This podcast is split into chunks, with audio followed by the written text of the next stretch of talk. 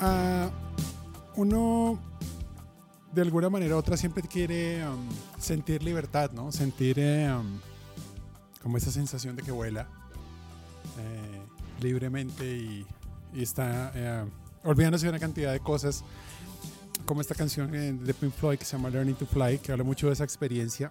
Mm, cuando uno se mete en proyectos de inteligencia artificial, eh, tiene que dar de alguna forma un paso de esos, un paso atrevido en el que se va a lanzar algo que da mucho miedo, eh, pero que seguramente al final va a ser liberador, porque va a tener una nueva forma de resolver los problemas, de ver los negocios, eh, de entender la vida. Hoy vamos a hablar en una segunda entrega, el volumen 2 de las verdades de los proyectos de inteligencia artificial con gente que ha estado en las trincheras, llorando, sufriendo, arrastrándose en los proyectos, en proyectos reales. Hoy queremos hablar desde dos puntos de vista, desde el punto de vista de los PMs, de este tipo de proyectos y desde el punto de vista de los data science con un eh, grandioso representante de este equipo. Bienvenidos.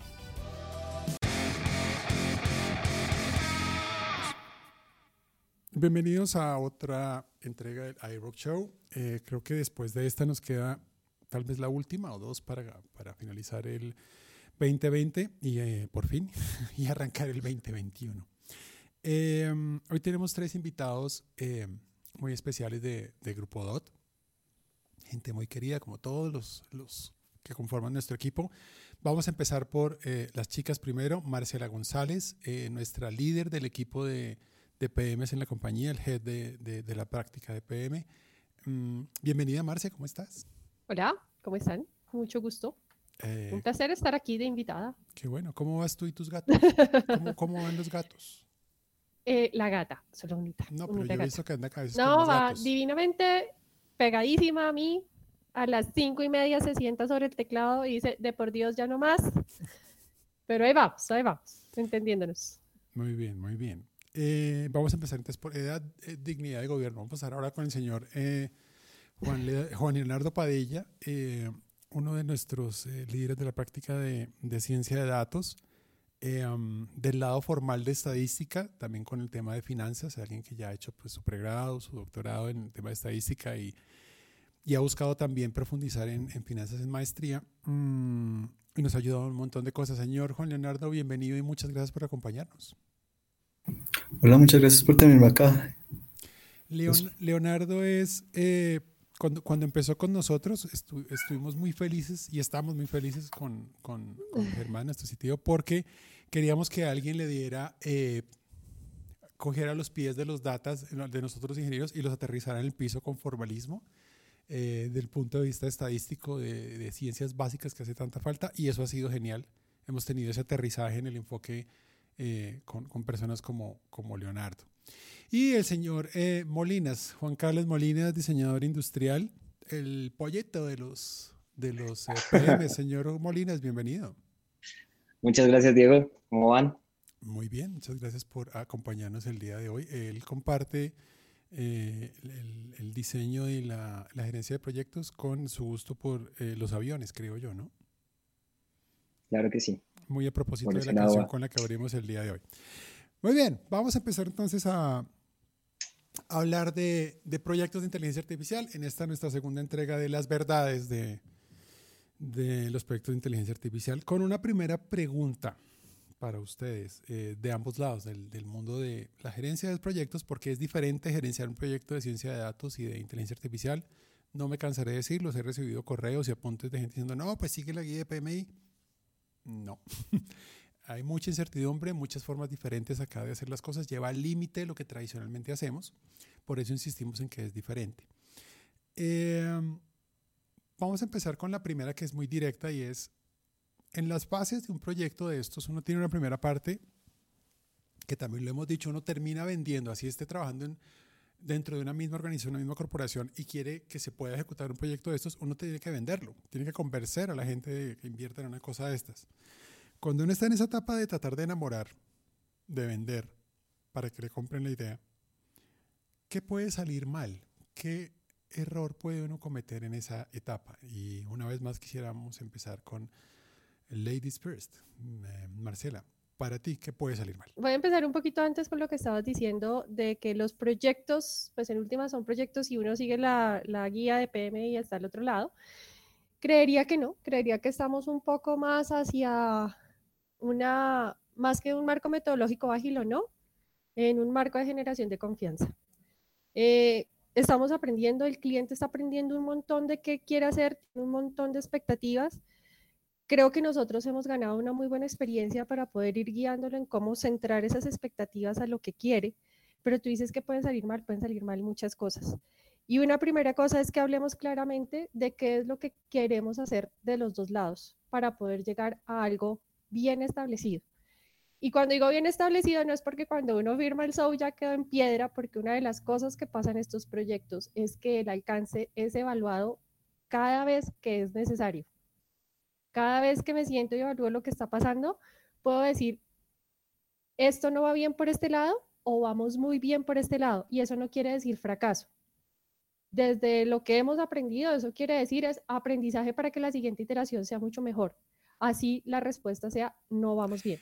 Entonces, parando ahí un momentito, o sea, si uno, dale. a uno le dicen, venga, usted va a hacer un modelo, vamos a trabajar en un modelo para que prediga una serie de tiempo el valor A. Quiero predecir ese valor, que ese valor es cuántas, cuántos pedidos de una referencia específica me van a llegar la próxima semana. Un modelo que sea capaz de hacer eso. Si ese es el alcance, ¿por qué dices tú que en algún momento cuando arranco a ejecutar uno dice, no, ese no puede ser el alcance? Hay dos factores que digamos serían claves. El primero es qué pasa con los datos. Los datos podemos arrancar con un supuesto de que están de una manera, de que sí existen, de que son suficientes, etcétera, etcétera, etcétera. Y por eso la primera sentada que hacemos es a mirar cómo están los datos. Cuando los científicos de datos aquí representados se sientan y dice, sí señor, estamos bien, podemos empezar a dar una hoja de ruta por dónde ir, pero eso es una hoja de ruta tentativa. Y la otra cosa de que surge es qué modelo vamos o modelos se tiene que aplicar, porque puede ser más de uno. En la medida en que vamos conjugando esas dos variables, experimentando, vamos diciendo qué tan bueno es ese camino o qué tan no bueno es ese camino, o si nos faltó considerar algo en medio de toda esa exploración. Y es ahí donde nos retroalimentamos y puede ser que, digamos, volvamos a seguir por ahí o de pronto no tanto. Entonces, volvamos, es ese problema puesto en el, um, el momento de la venta, de convencer a la gente de que se metan esto. Leonardo, si uno se va alrededor de eso, cuando uno está tratando de convencer a la gente de meterse en esto, eh, bien sea porque es una empresa que vende ese servicio o bien sea porque dentro de su organización lo va a hacer, su merced, ¿cómo lo ve alrededor de esto?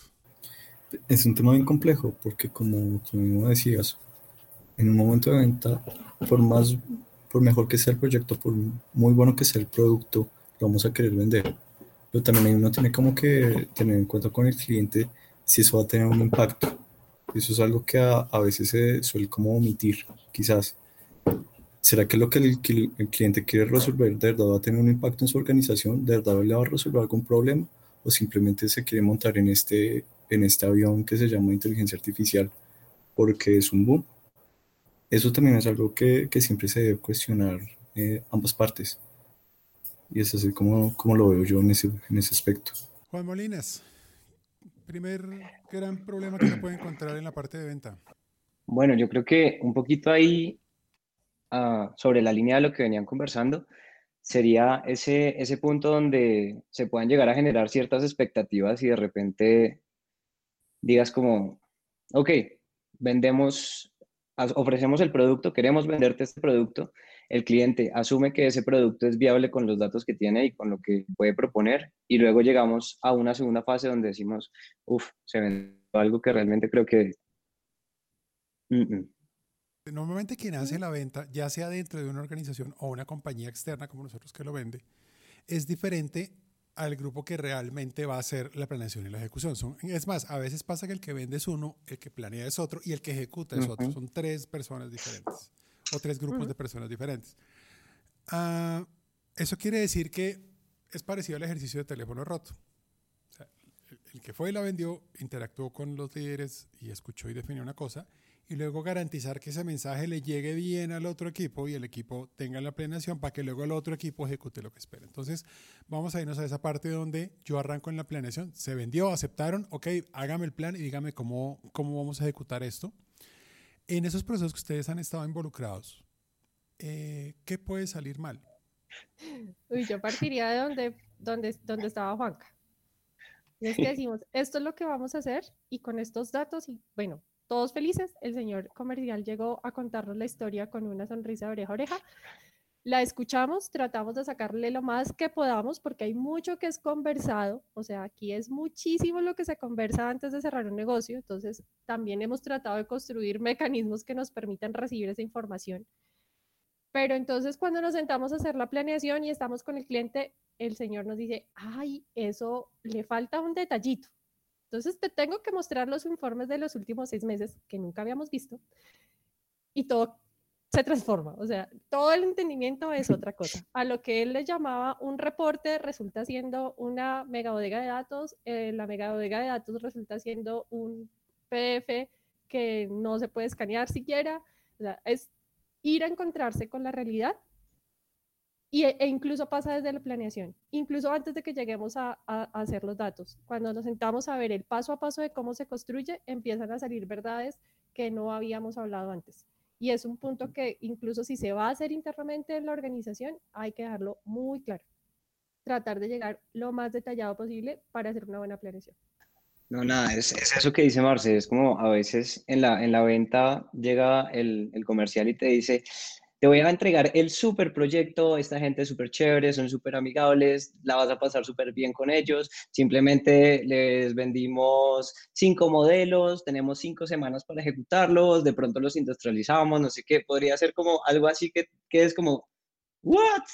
Y de repente digas como, marica, eso es como si me dices, llegó, llegué, conocí la vieja, salimos, no sé qué, oye, quisiera salir contigo en serio, no sé qué. Me dijo, sí, pues súper chévere, le voy a comentar a mi novio a ver si tenemos una relación abierta. Ah, tienes novio. Sí, es, es, algo así como, puf, te, te, te quedas frío y es como, ok, vamos a ver qué podemos hacer. Pero sí, es por ese lado, es, es algo que es como el comienzo. Yo, yo quisiera saber, Leonardo, eh, y esto se lo voy a decir. Eh, eh, amigo. No, estoy, estoy, aceptando, estoy aceptando una gran verdad. Uno, cuando está en el proceso de, de venta, de enamoramiento del cliente, saca lo mejor que tiene y lleva a estos genios, lleva a los datas a que hablen con el cliente y muestren cosas. Cuando ya se vende, uno va a planeación y hay un momento como oscuro y luego y los llama para que arranquen a trabajar. ¿Qué tan marginados están, los roles de data scientists en esa parte de planeación para tener una planeación responsable? ¿Qué tanto están involucrados o qué tanto los datos están siendo formados para ayudar a aportar en la planeación? Uy, esa pregunta es bien interesante porque antiguamente sí, digamos, los equipos de datas sí veníamos siendo marginados en el tema comercial. Puede que sea porque no nos preparamos quizás por error nuestro en habilidades blandas ahí hay que hacer un mea culpa, pero también quizás porque nosotros somos los que aterrizamos. Y en esa fase de enamoramiento, pues nadie quiere ver las realidades. Entonces, uno quiere encantar, pero es difícil encantar con, con hechos. Con, con, ven, te quiero mucho y todo lo demás, pero mira todos los defectos que tengo. Es, es difícil así. O mira, me encantaría que tuviéramos algo, pero mira todos los efectos que tú tienes. no, no creo que funcione así. Está, buenísima la, metáfora. Em, un, poco, un poco técnicos, pongámonos. Eh, ¿Cuáles, sigamos en la parte de planeación, cuáles proyectos, cuáles tipologías de modelos? Pensemos en, los grandes, en los grandes capítulos de tipología. una cosa es capacidad predictiva, habrá capacidades analíticas. Eh, Habrá cosas que funcionan con Deep Learning, habrá cosas que no funcionan con Deep Learning, sino con otras técnicas, habrá temas que tienen que ver con NLP. En general, si yo, si yo calificara cuál tipo de proyecto es más riesgoso en la planeación que otro, o sea, cuál puede ser un poco más, menos riesgoso que otro, obvio, dejando de lado el problema de datos y demás, que es un problema bien complejo. Eh, si uno pensara como en, como en familias de modelos que pueden ser, estas son un poquito más seguras que otras y estas son un poquito más riesgosas que otras. Eh, ¿Te atreverías a dar algún concepto sobre eso, Leonardo? A mi modo de ver, no creo que haya ningún proyecto que sea más riesgoso que todos. Todos son extremadamente riesgosos. y eso le da una gran tranquilidad a todos los leads que tiene esta compañía con eso. Okay.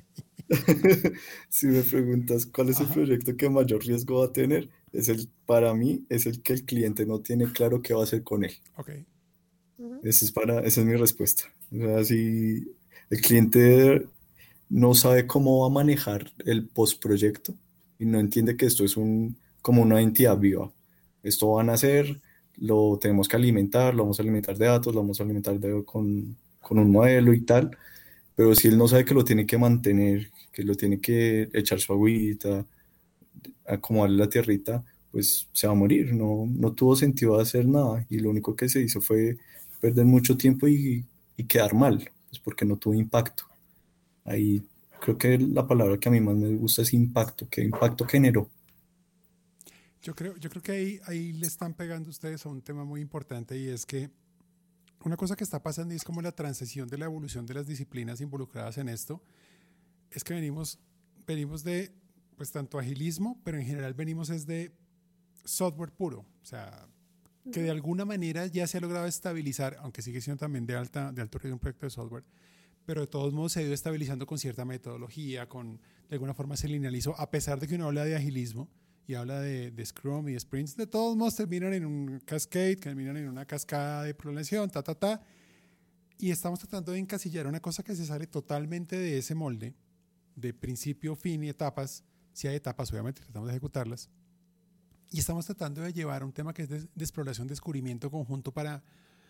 Yo en estos días repasaba el, concepto de, serendipity, de, que es muy probable que mientras uno va ejecutando el proyecto aparezca, tenga la, la, la, cabeza abierta con eso de sepa que lo voy a usar, porque puede que descubra algo que no sabía que iba a descubrir y termine tal vez haciendo mucho más si tengo esa pilera de estar abierto. Mientras que si me voy tratando de limitar a que va a ser una caja exacta, seguramente ni siquiera logro el objetivo inicial porque fui tan cerrado que no vi lo que tenía delante. Entonces es un poco de, tal vez el, el, reto que tenemos acá es que las disciplinas tienen que tener otra forma de trabajo, mucho más esa investigación verdadera, que eso sí que le pega duro a un negocio clásico, diría yo.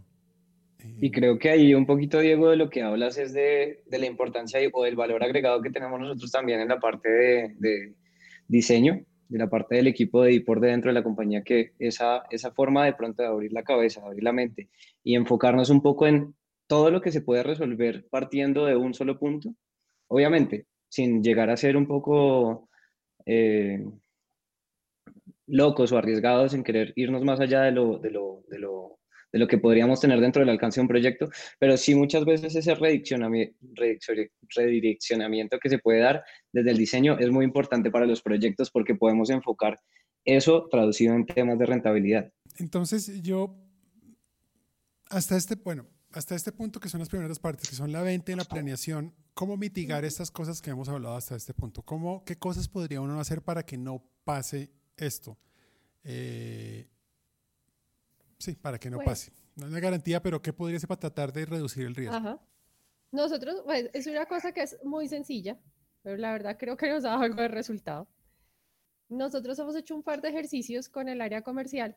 Estamos tratando de hacer uno siguiente en donde nos sentamos y, nos decimos, ok, amigo comercial, vas a pasarme un proyecto, pero no me lo vas a pasar de cualquier manera. Me tienes que hablar de estos tópicos específicamente. Empecemos por el alcance, lo que quedó por fuera, cómo se va a usar, qué nube se va a usar, cómo se va a pagar la nube, qué modelo se comprometió, qué áreas de negocio están involucradas y hemos construido un artefacto que no es muy complejo, pero que ha permitido que la persona que recibe el proyecto entienda un poco que se conversó del otro lado, pero a su vez que el equipo comercial se autocuestiona el momento de llenarlo y decir, pucha, yo esto nunca lo he hablado o nunca lo he concretado o lo estoy escribiendo y me doy cuenta que nada que ver.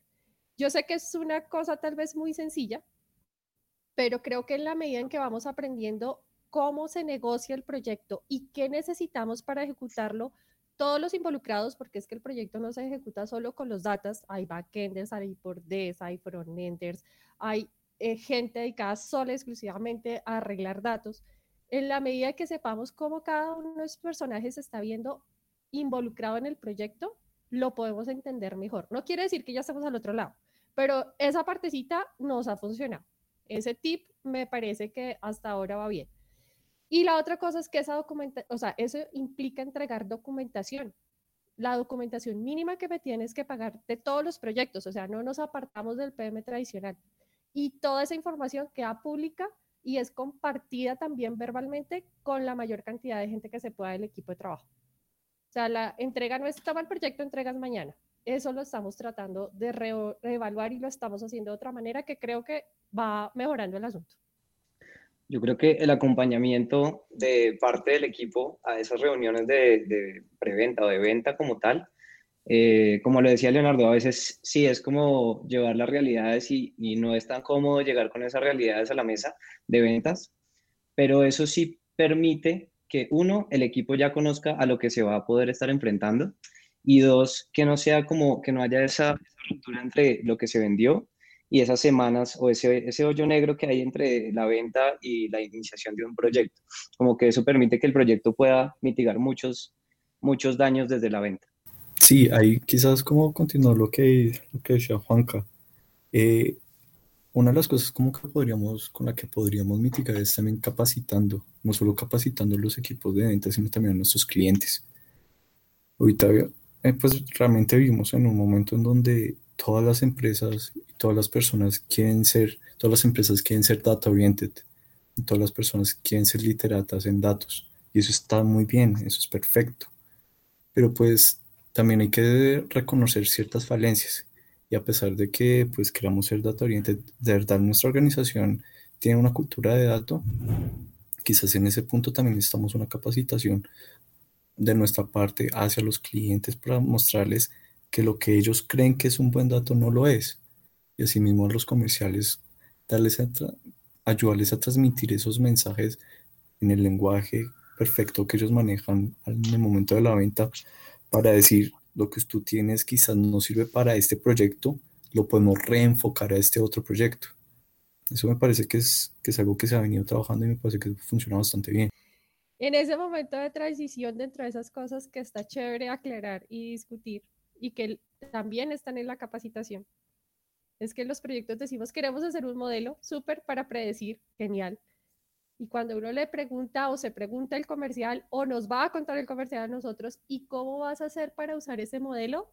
Usualmente en los primeros proyectos donde uno se enfrenta queda apuntando a nulo porque tiene ni idea. Ah, pues con el dashboard perdón, ¿cuál dashboard? Nunca hablamos de un dashboard. Ah, pues con la aplicación. No, no hay aplicación, amigo. Hay un notebook que tú ejecutas un comando y te va a dar una matriz de números decimales. Eso es lo que vas a tener. ¿Estamos de acuerdo? Eh, y esa es la clase de cosas que hay que preguntar para saber que la planeación nos va a quedar bien. O si no, vamos a hacer un modelo y hasta ahí llegamos. El modelo responde unos y ceros. Fin del asunto. Si no es eso lo que quieres, vamos mal y tenemos que devolvernos a hablar desde la negociación para hacer una buena planeación. Y ahí Marce toca un tema importantísimo. El modelo, quizás solamente el que lo construyó lo va a saber interpretar y quizás ni siquiera eso.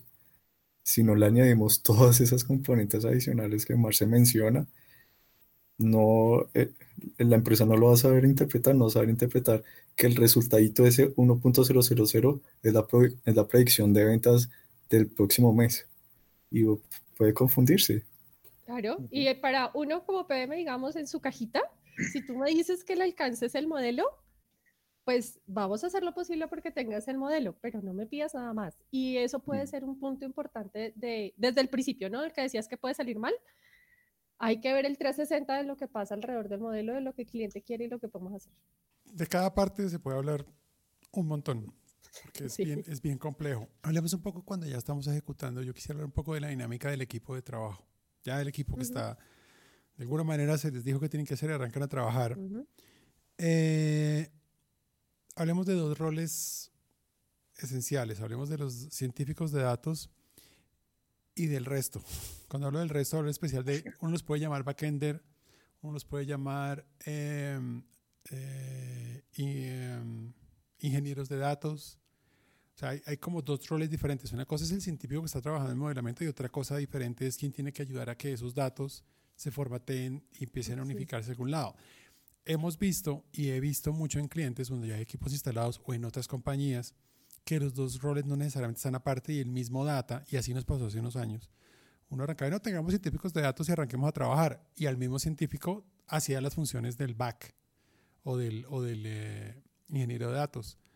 Eso es un riesgo brutal, porque solamente el problema de datos puede llegar a ser más grande que el modelo mismo en horas de esfuerzo. No quiere decir que no haya un conocimiento clave del científico, simplemente que puede ser tan grande, eh, tan grande la preparación del terreno eh, que al finalmente cuando voy a verter el, concreto, construir la estructura encima de, ese terreno, eh, pues nunca puede hacerse a tiempo porque ni siquiera el terreno logré prepararlo porque estaba tan fregado para preparar que no se logró. Entonces, sobre los roles y la dinámica de esos roles, ¿qué, riesgos puede haber ahí?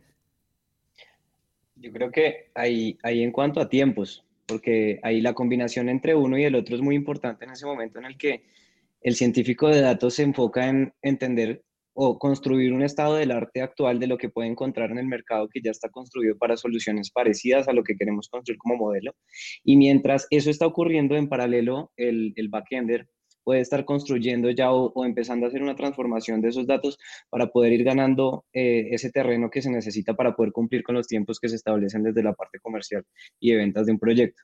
Entonces creo que ahí más que, más que entenderlo como un riesgo, sí, sí es un riesgo, pero es como ya podemos irlo mitigando entendiendo la estructura correcta de un equipo de trabajo dentro de una organización y un proyecto de este tipo.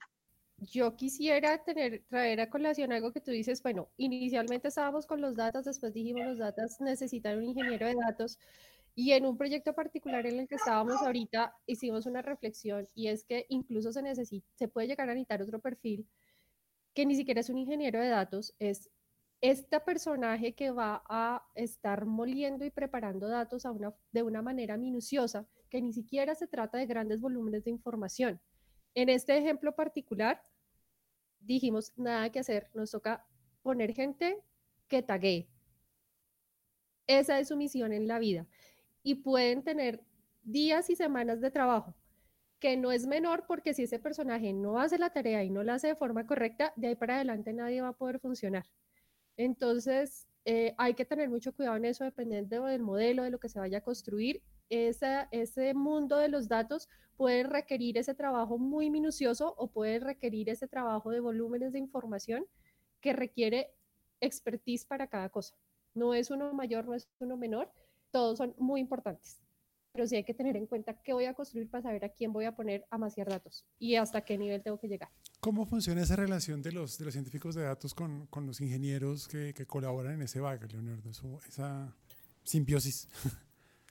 No, realmente me parece supremamente importante lo, que, lo último que dijo Marci. Todos estos roles que van apareciendo, unos que ya tienen unos nombres como científico de datos, como data engineer, y esos otros que son unos roles que aún no tenemos nombre, que son esas personas que nos pueden ayudar a taguear datos, a limpiar, a masear esos datos, todos esos roles tienen que, son, tienen que tener el mismo valor y todos esos roles tienen que estar en una constante comunicación, porque sin uno no funciona el otro. Afortunadamente ahorita como que ya se vienen las empresas dando cuenta que solo un data scientist no lo puede saber todo. Y si lo sabe todo, pues, pucha, hay que, quizás, si dice que lo sabe todo, hay que como que medio que desconfiar porque entonces es un océano de conocimiento con un centímetro de profundidad. Realmente esto de los roles es supremamente importante. Dependiendo del proyecto, vamos a necesitar data engineer, vamos a necesitar ML engineer, vamos a necesitar data analyst, vamos a necesitar otros perfiles además de estos cuatro que ya mencioné. Y sin ellos y sin una correcta comunicación de ellos, pues realmente el proyecto no, no va a rendir muchos frutos.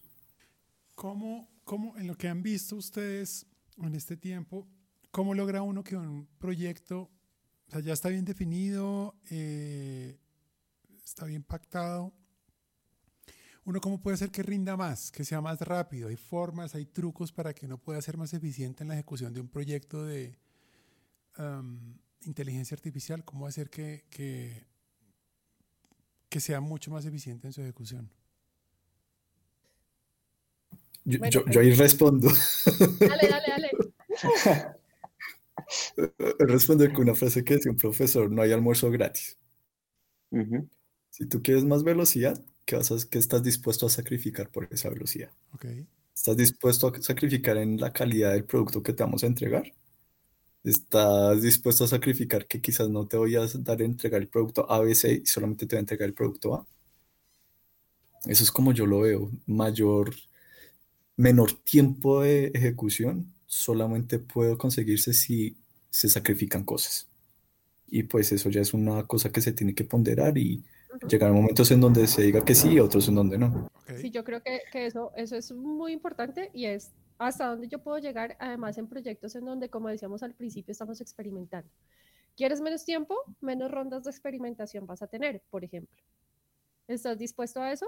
Pues sí, puede ser que sí o puede ser que no. Depende de la situación del cliente, depende de la situación del proyecto. Hay unos más maduros que otros.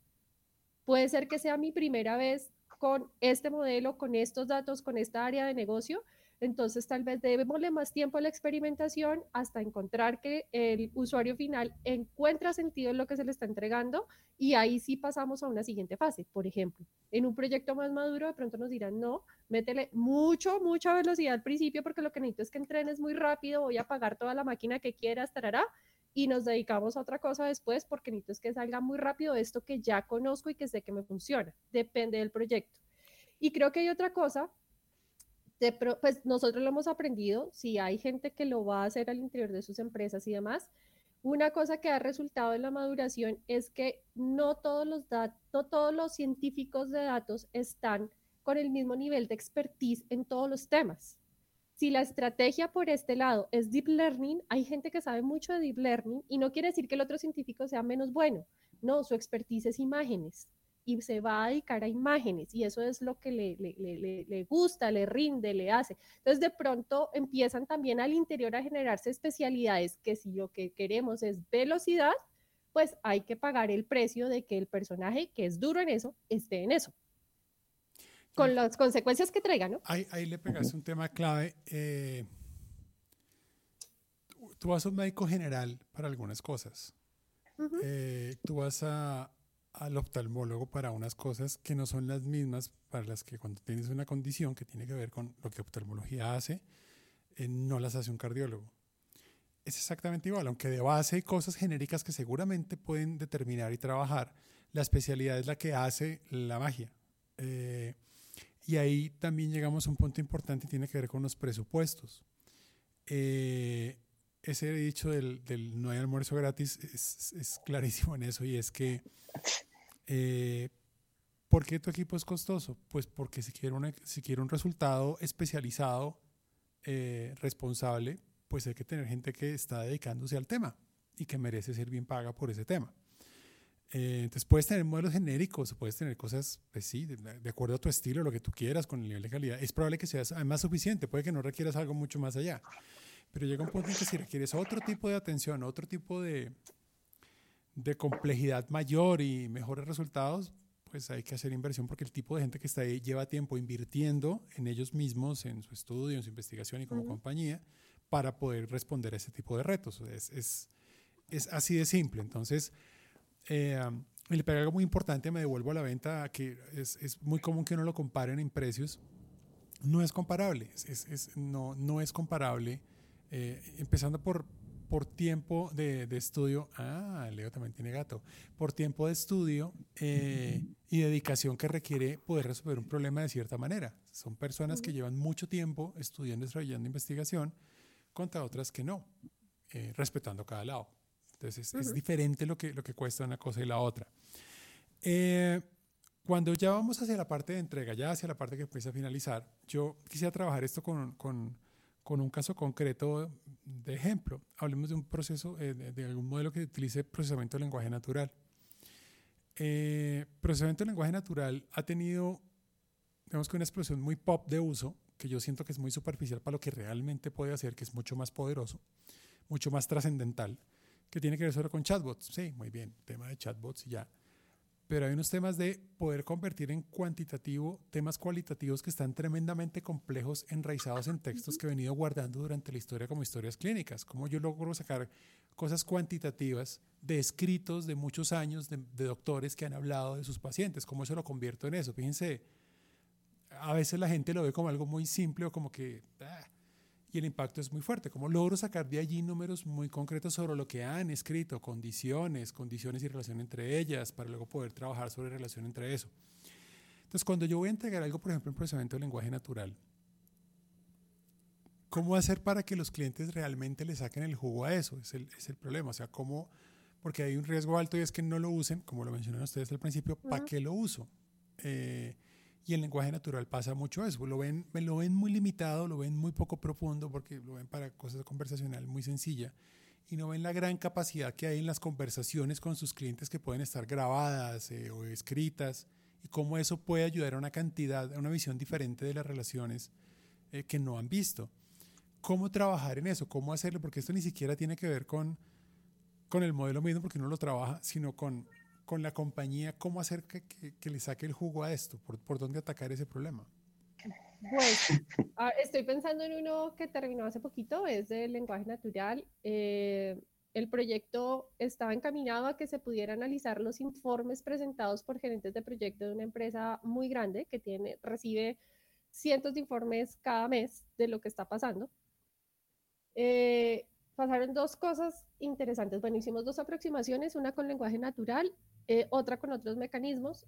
Eh, una primera cosa que creo que funcionó muy bien es estarle contando al cliente con frecuencia qué está pasando. ¿Vamos bien o no vamos bien? Hemos encontrado esto, este dato me sirve, este dato no me sirve. Eh, digamos que le generó cierta sensibilidad de lo que estaba pasando. A veces se sorprendía gratamente con lo que estaba sucediendo, a veces quedaba perdido, eso también es verdad, pero como que va entendiendo cómo se llega al resultado. No es tampoco fácil y creo que cuando uno entiende el proceso aprecia más el resultado. Eh, eso nos permitió tal vez poder llegar al final a conclusiones interesantes, no solo por lo que estaba prediciendo el modelo, se utilizaron redes neuronales para ese caso y era un modelo de predicción, no solamente para la predicción bruta, sino para que el cliente entendiera qué debía mejorar en su, en su proceso del día a día para que el modelo en una siguiente pasada le vaya mejor. Porque ya entendió que no se debe hacer tal o cual manejo de la información, y que si va por otro lado puede ser que la predicción le vaya muchísimo mejor. La otra cosa que pasó interesante, y pues ya más que por el hecho de que sea, eh, que sea eh, procesamiento del lenguaje natural o no, es que al final pasa lo mismo. Yo te estoy entregando es una probabilidad de que algo suceda. Así esté hablando del lenguaje natural. O sea, en este caso no te estaba dando como respuesta una frase interpretable por un usuario, te estaba dando una matriz de decimales que te iba a decir qué iba a pasar al futuro. Y el cliente tenía que aprender a interpretar el resultado. para eso, porque es importante, creo que hay un buen mensaje para la gente que, que lo escuche y es, incluso cuando usted está conversando con alguien, cada frase que usted lanza tiene una probabilidad de éxito o no éxito frente a la intención que usted tiene con ella porque así funcionan relaciones humanas. Ejemplo típico, volvamos a las relaciones de pareja. Es que tú me dijiste que yo no te dije eso, lo que yo quería decir era ah. Entonces fíjense la probabilidad de que cause la reacción que no es. Tal cual es el, lo, que uno puede trabajar con modelos de expresión de lenguaje natural. Son eh, probabilidades al final de mensajes o de salidas que tiene de acuerdo a, a, eso con lo que ha sido entrenado. Igualito a lo que trabaja con seres humanos. Eh, es exactamente igual. El tema es y volvemos al riesgo, es saber cómo usarlo, cómo, cómo hacerle para saber cómo usarlo. Y la otra cosa, y creo que va un poco ahí con, con eso que tú dices de la probabilidad, de la interpretación, es que quien esté al otro lado recibiendo, y nos pasó eso porque hicimos varios ejercicios, no directamente con el product owner, sino con usuarios expertos diciéndole, mira, salió esto para ti, ¿eso qué significa? Y la interpretación que le daba el usuario experto resultó incluso diferente a la que el product owner le daba. Y eso nos permitió cambiar ciertas cosas y fortalecer otras. Cuando el señor llega y mira y dice, esto tiene todo el sentido del mundo que me digas que salió esto y esto y esto, porque eso siempre pasa. No, ah, ok, entonces no vamos tan mal. Para el product owner en realidad eso no decía mayor cosa. Y creo que esa relación es importante porque estamos hablando de cosas de interpretación, no son cosas no son cosas totalmente ciertas o totalmente falsas, es algo que hay que sentarse y pensarlo eh, en el resultado. Hay, yo agarro esa última frasecita tuya, Marci. Los modelos de NLP, como la gran mayoría de los modelos que nosotros desarrollamos, son modelos estocásticos, no determinísticos. Son modelos que tienen incertidumbre. Y son modelos que si tú no sabes interpretar los resultados como experto que debe ser, pues no, no, no vas a poder sacar el verdadero fruto de lo que, del, del entregable. ahí, Eso es un tema muy interesante ahí. Sí, eso, eh, vuelvo a ese ejemplo y nos pasó en la entrega, pues en las sesiones de entrega que fueron muchas, eh, con el Product Owner nuevamente le decíamos, mira, la probabilidad de que aquí a tres meses es, este conjunto de proyectos entre en sobrecosto es de 30%. El señor entró en pánico, dijo, no, pero pues, qué probabilidad tan pachuca, o sea, usted no me está diciendo nada. Cuando nos sentamos a interpretar qué significaba el 30%, qué significaba que tú tuvieras un 30% de certeza en proyectos que te valen millones de dólares, como era el caso en el que estábamos, qué significa que no lo supieras eh, respecto a tener una idea de que por ahí puede ser, o qué significa que sepas eso combinado con otro conocimiento que tiene esa empresa respecto a sus proyectos le puede generar un valor interesante. Más que el entender el modelo duro, pues sentarse a charlar qué pasaba alrededor de ese dato que está dando el modelo. Y creo que ahí le pudieron encontrar el sentido, incluso a poder seguir explorando la, alternativa de construir modelos para predicción de, proyectos en, ese, en esa empresa particularmente. Sin esa charla, no se hubiera llegado a nada. O sea, me dicen probabilidad de, cero, de, 30%, ay, apaga y, vete porque es una probabilidad pachuquísima. Eh, bueno, como siempre que hablamos de estos temas, esto al final no termina cortándolo porque hay tanto que hablar que se nos agotó el tiempo. Pero entonces, grandes lecciones del día de hoy. Tal vez la principal tiene que, tiene que ver con eh, trabajar em, de la mano con, con el negocio, con los que van a usar el más que con el negocio, con los que son objetivo de uso del modelo en el que estoy trabajando. Tal vez ahí puede estar una de las grandes claves. Eh, si uno tiene de la mano no solo al que, lo, que vendió y también al que planeó, también a los que construyeron y a los que lo van a usar y juntos pueden transcurrir el, camino completo, eh, tal vez todos los riesgos se, se, mitiguen. Eh, tal vez haya que hacer un trabajo preliminar, es otra de las, de las, de las conclusiones de hoy, en eh, nivelar un poco conocimiento, no está mal. Hacer entrenamiento preliminar al equipo con el que uno va a trabajar de cliente, bien. empezando por el C-Level, nosotros sí somos de los que pensamos que hay que enseñarle ciencia de datos a todos los niveles, sí, para que se faciliten las conversaciones. es un tema de, de, comunicación y un tema de entendimiento también de lo que el negocio puede, puede hacer.